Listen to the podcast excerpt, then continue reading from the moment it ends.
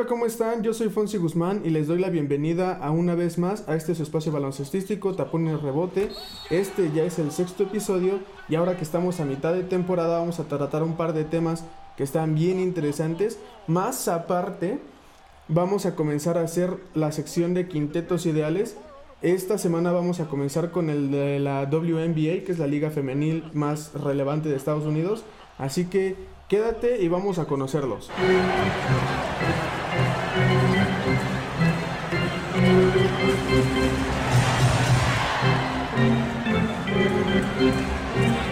Comenzamos con las predicciones para los equipos que tal vez llegarán a playoff a final de la temporada.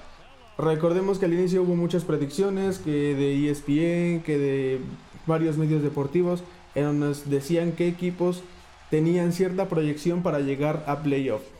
Ahora que ya estamos a mitad de temporada, hay equipos que ya se están viendo realmente dominantes o equipos que no pintan para demasiadas cosas esta temporada, así que vamos a revisar o voy a revisar los equipos y voy a hacer mis predicciones de si estos equipos llegan a playoff o no llegan a playoff. Cabe recalcar que esta temporada se van a hacer un torneo play-in.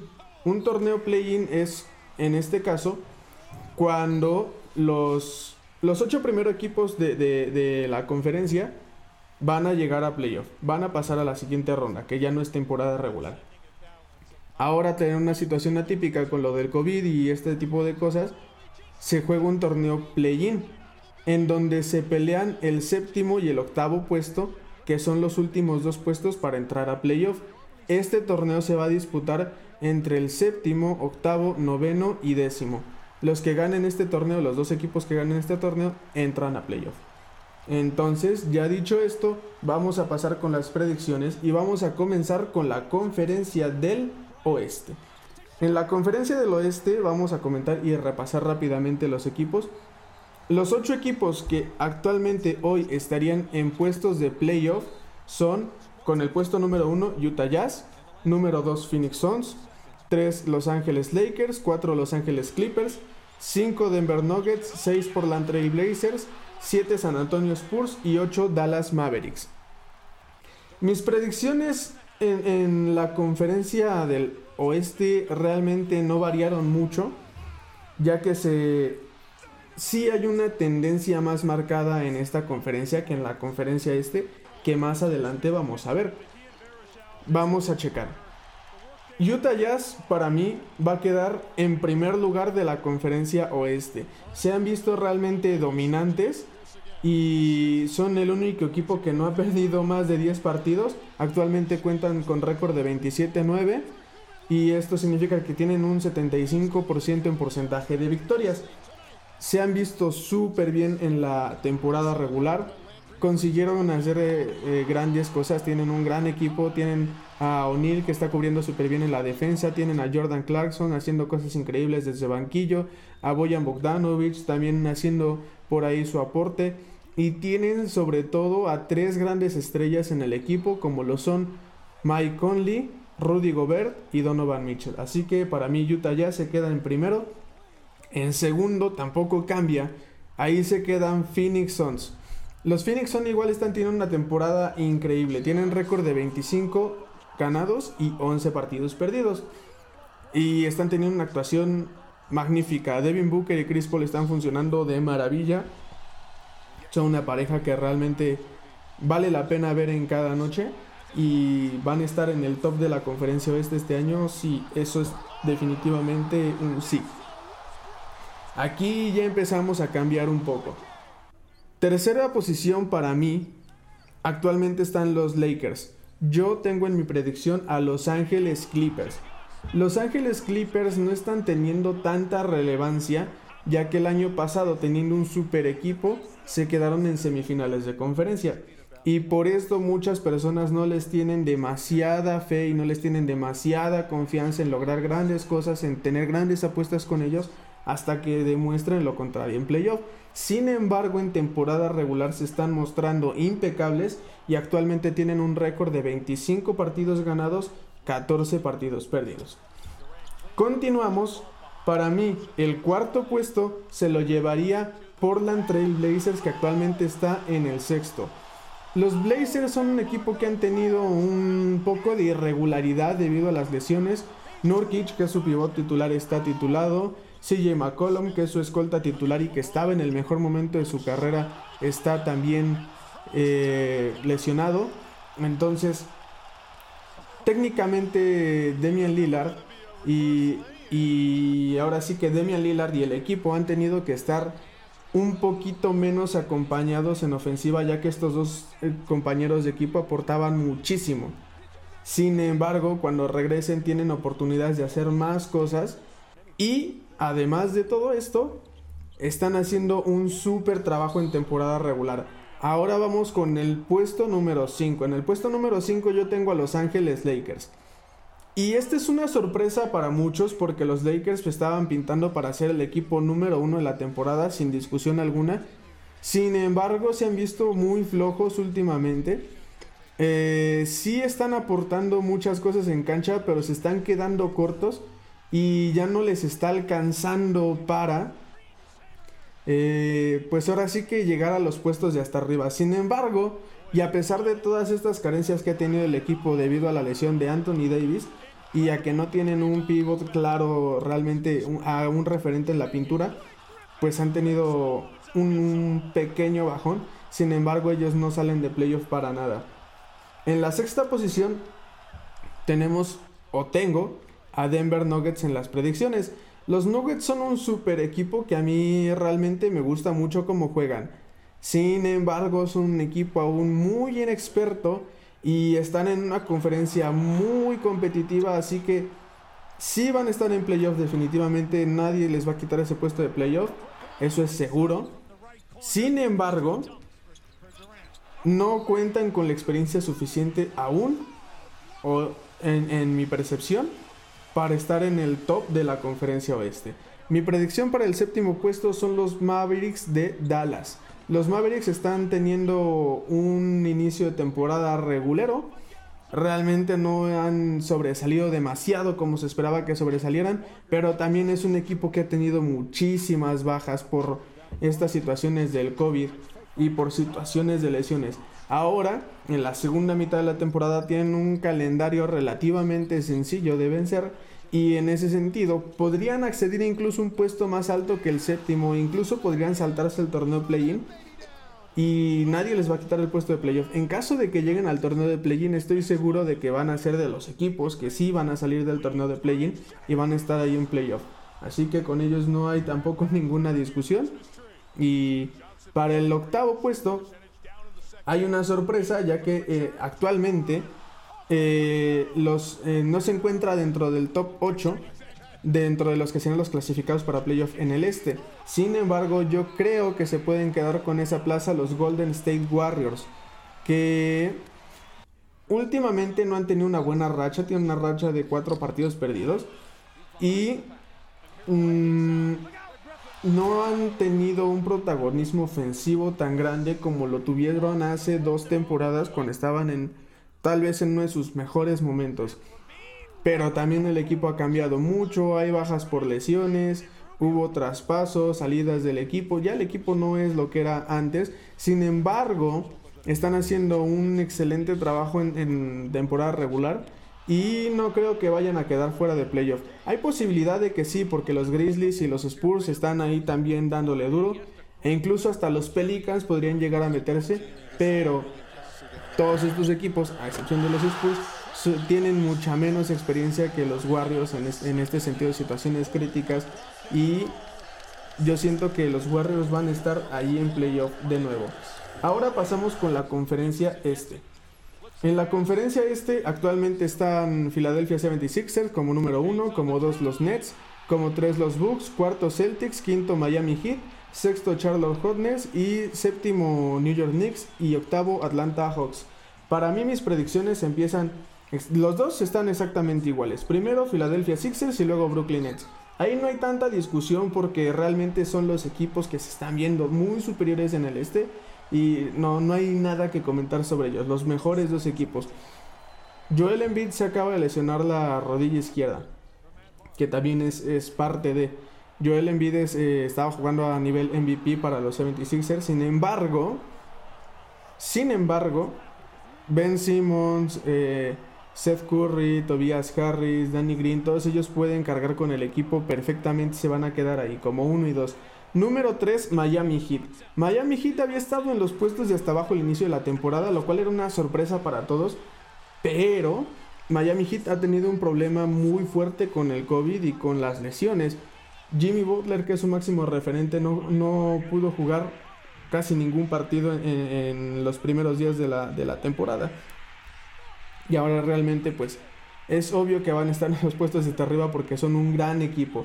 Número 4, Milwaukee Bucks han tenido un bajón terrible los, los Milwaukee Bucks, ya que se están viendo carentes de ofensiva y carentes de sangre fría en los momentos clutch, así que para mí son cuartos.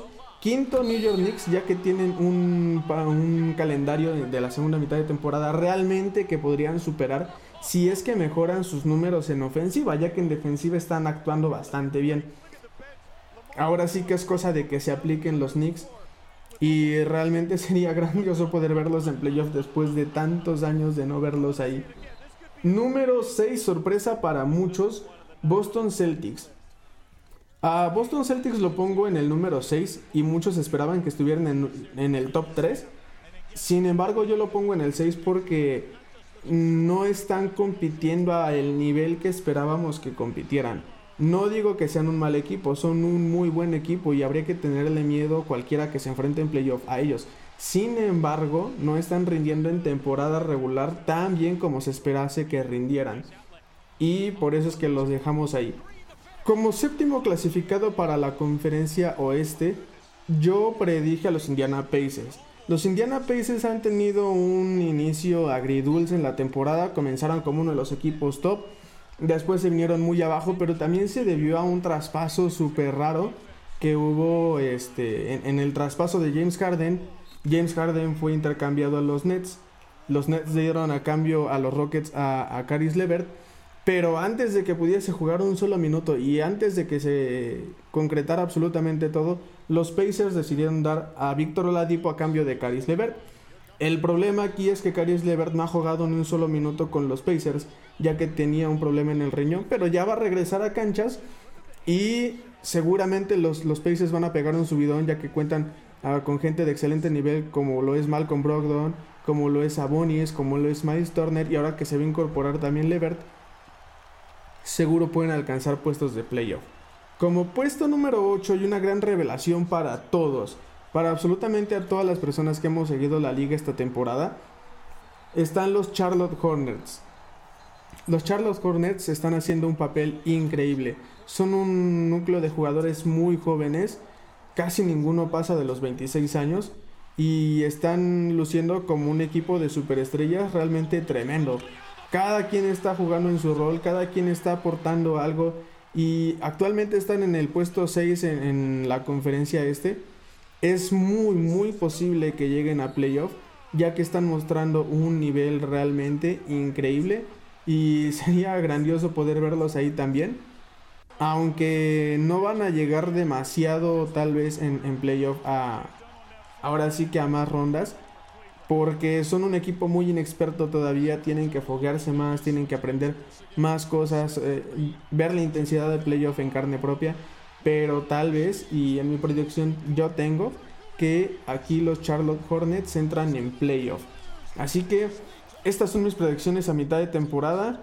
Ahora vamos a analizar lo que es el proyecto nuevo de los Nets de Brooklyn.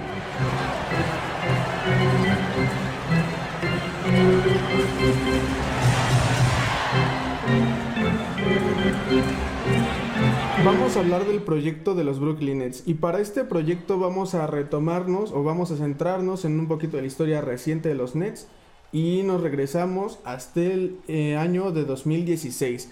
En la temporada 2016 los Nets solamente ganaron 20 partidos de los 82 que jugaron. Al verse en esta situación de crisis, deciden traspasar a su estrella al jugador número uno de los Nets y que actualmente es importantísimo para la historia de la franquicia como lo es Brook López a Los Ángeles Lakers. Los Lakers le dan a los Nets a una promesa joven tal y como lo fue y lo es D'Angelo Russell. El primer año de D'Angelo Russell en los Nets fue bastante regulero, no lograron grandes cosas, pasaron desapercibidos y vamos al siguiente año. Temporada 2018. 2018-2019, eh, los Nets consiguen un récord positivo teniendo 42 partidos ganados y 40 perdidos. Así acceden a, a playoff y desafortunadamente caen en la primera ronda contra los 76ers con la serie 4 a 1 a favor de los de Filadelfia. Y realmente se vio la inexperiencia de los Nets, ya que tenían un núcleo muy joven en ese momento, conformado principalmente por D'Angelo Russell, por Joe Harris, por Caris Levert, por Jarrett Allen y por Spencer Dinwiddie. Estos cinco eran los jugadores top de, de Brooklyn en ese momento. Y al final, en esa agencia libre, la agencia libre es cuando se pueden hacer movimientos de, de fichar nuevos jugadores y esto se le acababa el contrato de Angelo Russell. La gente de los Nets, los fanáticos de los Nets pedían que renovaran a D'Angelo Russell. Pero se vino la gran bomba del mercado de la NBA en los últimos años. Los Nets no firmaron a D'Angelo Russell, hicieron un contrato sign and trade, significa que le dieron su contrato y lo traspasaron a Golden State Warriors. ¿Para qué?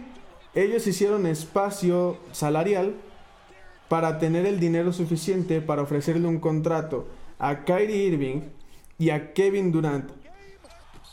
Kevin Durant estuvo fuera durante toda la temporada ya que en las finales de ese año se lesionó el tendón de Aquiles jugando contra los Raptors y estuvo fuera. Pero además de todo esto también firmaron a DeAndre Jordan, ya que él es amigo íntimo eh, eh, fuera de las canchas de Kyrie Irving y de Kevin Durant.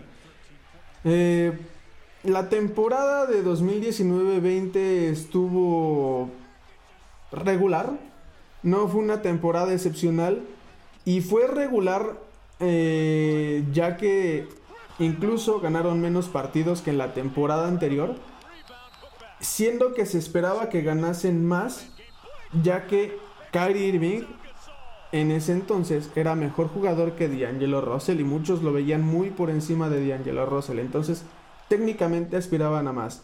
En la burbuja de Orlando perdieron 4-0 en primera ronda de playoff en contra de los Raptors. Sin embargo, Kyrie Irving no estuvo en la burbuja de Orlando. Y básicamente Jarrett Allen y Caris Lavert estuvieron cargando con el equipo durante toda la burbuja de Orlando y en esta serie de playoff hicieron eh, bastantes buenos números. Ahora ya ha cambiado todo eso. Después de irnos con un núcleo joven, nos venimos con un núcleo más experimentado. Kenny Atkinson, que era, eh, estaba haciendo un buen trabajo de coach, fue despedido y se contrató a Steve Nash, que también está haciendo un muy buen papel, por supuesto. Sin embargo, eh, la gestión de Steve Nash estaba jugando mucho small ball. Esto significa que no juegan con hombres grandes, con hombres de la pintura. Jarrett Allen es un especialista en capturar rebotes, en estar en la pintura, anotar de cerca y sus minutos se vieron reducidos debido a esto y debido también a que Kyrie Irving y Kevin Durant querían que jugara de Andre Jordan que juegue en la misma posición que Jarrett Allen. Entonces estaba disminuido sus, minutos de juego. Y al final, eh, después de todo esto, en esta temporada, la, la, que estamos viviendo actualmente, Kevin Durant estaba sano al inicio, Kyrie Irving estuvo sano al inicio, se vieron bastante bien, pero comenzaron también las bajas por lesiones, los problemas también por el COVID y deciden hacer un traspaso en el que llega James Harden a los Brooklyn Nets. Los Brooklyn Nets se tienen que desprender de piezas importantes, tales como lo son Jarrett Allen y Caris Levert. Y además pierden a, piezas de rotación que les están funcionando muy bien, como lo eran Rudion Skurox y Torian Prince. Ah, y aparte de todo esto, esta temporada al inicio, Spencer Dinwiddie se lesionó y se va a perder el resto de la temporada. Y, aunado a esto en el traspaso de James Harden, los Brooklyn Nets perdieron o dieron a cambio tres futuras rondas del draft y tres picks swaps. Un pick swap es cuando tú intercambias tu ronda del draft. Por decir algo, si los Rockets tienen el puesto número 26 en el draft y los Nets tienen el número 20, lo pueden intercambiar y así los Rockets se quedan con el número 20 y van a dejar a los Nets con el 27. Y ahora, hace unos días se dio la noticia de que Blake Griffin que fue seis veces All-Star con los Clippers y una con, con Detroit. Seis veces en total, cinco con los Clippers, una con Detroit Pistons. Ya no formaba parte del equipo. Entonces, compran su contrato, es agente libre y los Nets firman a Blake Griffin. Pero hay que saber cuál es el rol de, eh, de Blake Griffin actualmente en la plantilla. Actualmente la plantilla de los Nets estaría conformada si todos están sanos y eh, con un quinteto ideal, suponiendo que así se vaya a jugar como un quinteto habitual, estaría eh, formado el quinteto titular por James Harden, Kyrie Irving, Kevin Durant, Blake Griffin y DeAndre Jordan, que son cinco grandes jugadores de la liga y que DeAndre Jordan sigue siendo, a pesar de los años, un buen jugador, que ya no rinde como en sus mejores años en los Clippers, eso es totalmente cierto, sin embargo ahí está.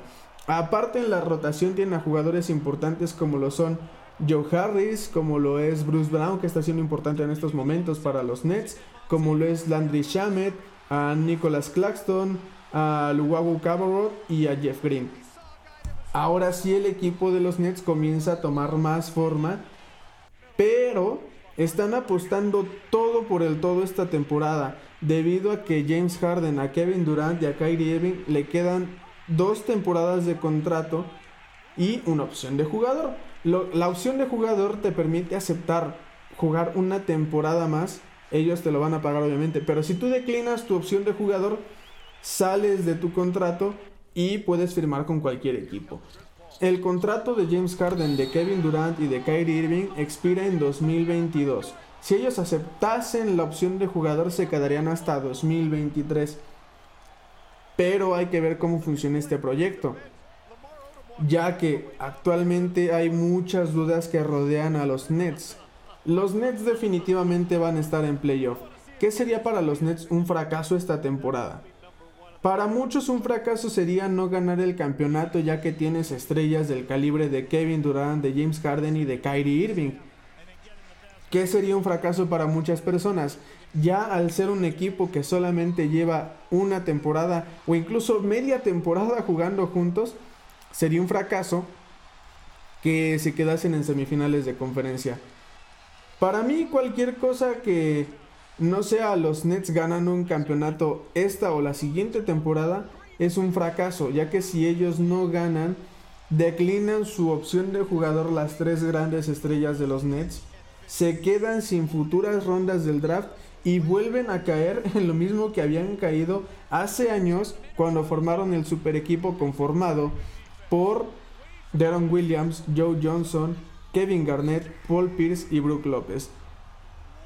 Próximamente vamos a hacer un podcast hablando de esto porque para muchos es el, el peor movimiento de traspasos de toda la historia, ya que este movimiento dejó a los Nets sin ningún campeonato, dejó a los Nets sin sus grandes estrellas y quedando en la irrelevancia completa. Justamente de todos estos jugadores que conformaban este super equipo, el único que se quedó al final fue Brook López. Y al final de cuentas, Brook López en la temporada 2016 cuando salió ya no tenía quien le rodeara de, grandes, ahora sí que de, grandes jugadores. Y todos estos años que estuvieron perdiendo solo de la mano de Brook López, porque él hacía todo lo que podía, pero no tenía demás compañeros que aportaran demasiado, estas rondas se las quedaron los Celtics de Boston. Los Celtics de Boston se llevaron picks muy altos en los drafts y ahora por eso tienen a jugadores como por ejemplo, Jalen Brown, que ya es All-Star, fue seleccionado como All-Star esta temporada. Entonces los Nets hipotecaron su futuro en ese entonces. No sabemos si lo harán ahora. Y no sabemos si realmente va a importar después, porque si ganan un campeonato y después vuelven a ser irrelevantes, bueno, la gente lo va a tomar como, ok, esta vez fracasaron, esta vez no fracasaron, lograron el campeonato y de esta manera pues ya se cumple el ciclo. Que por cierto, si los Nets ganan el campeonato en, este, en esta temporada o en la que sigue, sería el primer campeonato de los Nets en la NBA. Igual después podemos hacer un podcast o un espacio hablando de todo esto, ya que yo soy muy fanático de los Nets y pues me sé toda la historia de memoria. Pero ese no es el punto. El punto es que aún seguimos teniendo dudas con el proyecto, sin embargo ya está tomando más forma y sí pueden aspirar a grandes cosas. Yo con este equipo de verdad espero cuando menos lleguen a las finales de la NBA porque tienen el equipo y el potencial para hacerlo. Y sobre todo ahorita, ahorita no va a regresar Spencer Dinwiddie, pero cuando regrese van a tener todavía más chances. Entonces, hasta aquí el nuevo proyecto de los Brooklyn Nets. Vamos a pasar con otro tema ahora.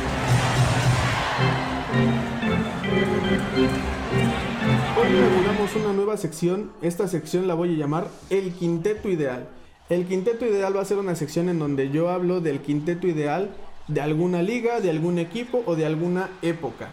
En este caso, como vamos iniciando la, la sección, va a ser de una liga. Y en este caso vamos a ocupar y vamos a armar el quinteto ideal de la WNBA a mi gusto y a mi forma de ver con las cinco mejores jugadores de la WNBA. La WNBA es la liga femenil más relevante de Estados Unidos. Se fundó en 1996 y su primera temporada se disputó en 1997. Eh, es una temporada por año, hay menos partidos que en la NBA y por lo regular se juegan en los descansos cuando no hay temporada NBA. Actualmente la, eh, la WNBA cuenta con 12 equipos y esta temporada 2021 se va a celebrar el 25 aniversario de la liga. Y bueno, voy a presentar a las 5 jugadoras que a mi parecer formarían parte del quinteto ideal histórico de la WNBA. Vamos a empezar con Sue Bird. Sue Bird es una mujer que a mí me hizo enamorarme del básquetbol femenil porque realmente lo que hace en cancha es grandioso, grandiosísimo. Para mí y a mi gusto es la mejor jugadora de baloncesto femenil que haya pisado el planeta. Y a lo mejor exagero porque va a haber muchos que digan que no. Y ok, son puntos de vista. Mi punto de vista, Bird es grandiosísima. Bird fue seleccionada con el pick número uno del draft de la WNBA el año 2002 por Seattle Storm.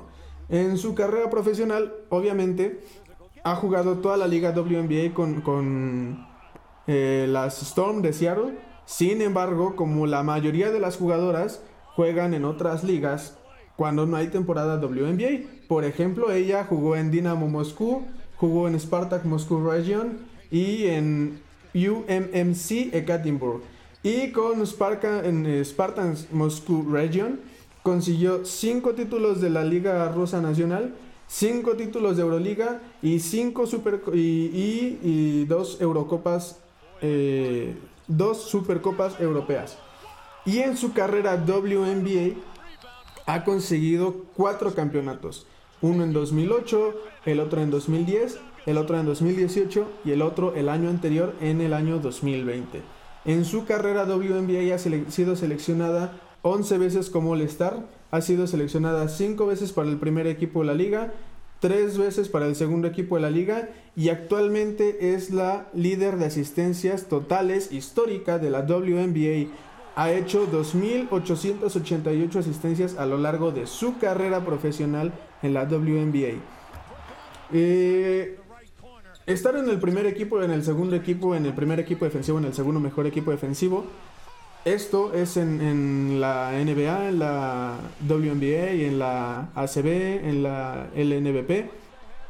Se reconoce a los mejores jugadores de la liga.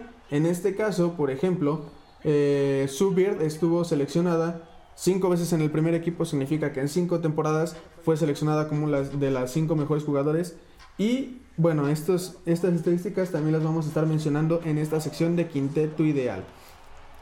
Segunda mujer importante en la liga que forma parte de mi quinteto ideal, su nombre apellido Candace Parker. Y ahora repasando todas las chicas y, todas las mujeres que seleccioné para este quinteto ideal, yo no lo había notado hasta que, que comencé a sacar toda la información de ellas. Todas fueron pick número uno del draft. Todas, todas, todas. Entonces son ahora sí que de las jugadoras más prometedoras de su generación. Candace Parker fue la número uno del draft del 2008, la seleccionaron Los Ángeles Sparks. Y en el año 2008 consiguió el premio de novata del año o rookie del año y MVP de la temporada. En el baloncesto profesional de Estados Unidos, NBA y WNBA, solamente Candace Parker, Will Chamberlain y Wes Unsler han conseguido este premio. Candace Parker es la única en baloncesto femenil que ha logrado conseguir el Rookie del Año y el MVP de la temporada en la misma temporada. En total en su carrera de WNBA ha conseguido el premio MVP de la temporada en dos ocasiones, en 2008 y en 2013. También fue campeona de la liga en 2016 y obviamente en esa serie se llevó el premio a la jugadora más valiosa de las finales. Y esa fue una serie que amé con todo el alma contra las, las Lynx de Minnesota. Uf, esa serie y la de 2017 son alucinantes, son buenísimas. Además, Candace Parker ha sido seleccionada cinco veces como All-Star, seis veces ha sido seleccionada en el, en el primer equipo, tres veces en el segundo equipo y tres veces en el, en el segundo equipo defensivo. También una noticia bien impactante es que después de 12 años de jugar con LA Sparks, esta temporada decidió firmar con Chicago Sky, también otro equipo que tiene grandes aspiraciones para esta temporada y a la que se les une una muy valiosa jugadora y veremos hasta dónde llegan esta temporada. Realmente tengo muchas expectativas con Chicago Sky, ahora que sobre todo también se han juntado, se han llevado los servicios de Candace Parker. Tercera jugadora que es de mi quinteto ideal de la WNBA, Diana Taurasi. Taurasi fue la pick número uno del draft del año 2004. La seleccionaron las Phoenix Mercury y en su carrera de la WNBA ha conseguido el campeonato en tres ocasiones, en 2007, en 2009 y en 2014. En el 2009 y en el 2014 fue la MVP de las finales. Además de esto, también fue la novata del año del 2004.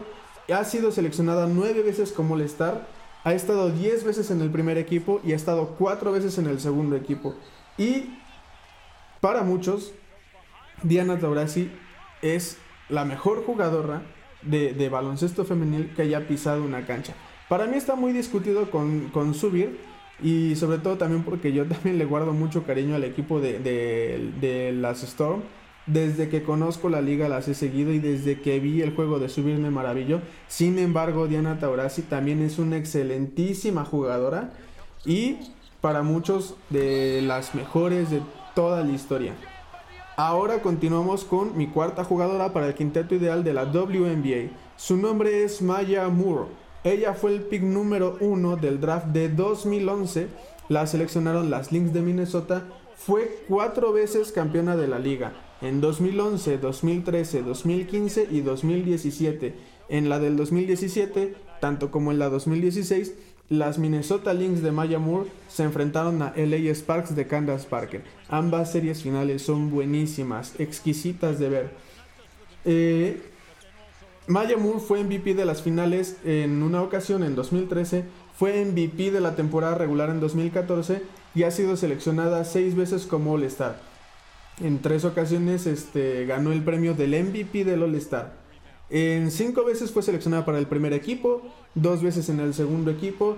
Y lamentablemente Maya Moore, de las, de las cinco jugadores que he seleccionado, es la única que no está en activo, ya que en 2018 decidió retirarse por motivos personales por tiempo indefinido y mucho se ha hablado del regreso de Maya Mura al baloncesto profesional. Muchos rumoraban que para la temporada pasada, otros que para esta. Sin embargo, ella afirmó que cuando menos esta temporada no regresará a las canchas profesionales en la WNBA.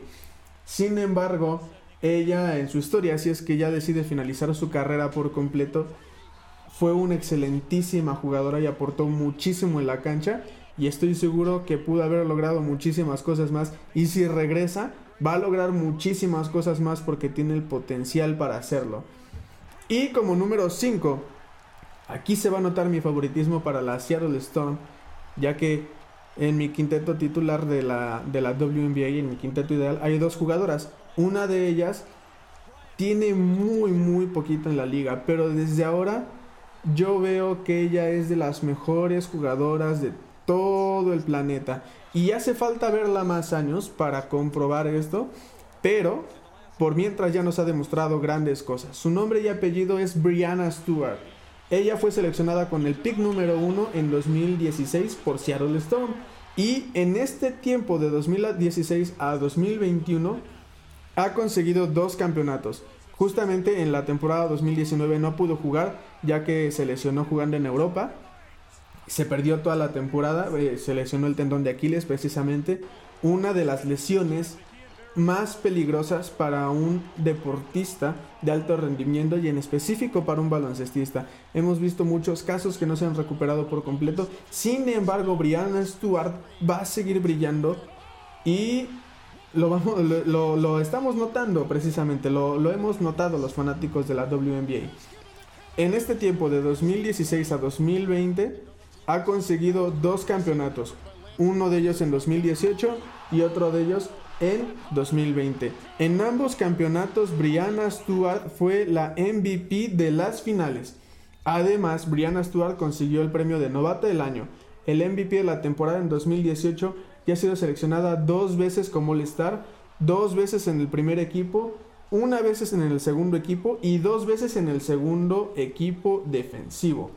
Sin dudas, Brianna Stewart es una mujer joven, fuerte, talentosa, y que seguramente eh, en algunos años, si tiene todo el rendimiento tan bueno como lo ha tenido hasta ahora, posiblemente sea eh, ahora sí que una versión Michael Jordan de, la WNBA, ya que Michael Jordan es el mejor jugador de la NBA. Siento que Brianna Stewart puede ser la mejor jugadora de toda la historia de la WNBA, pero habrá que corroborarlo con el proceso de, de su carrera ya que aún le hacen falta muchos años por, seguir jugando y veremos hasta dónde llega, ya que para esta chica, para yo creo que el cielo es el límite.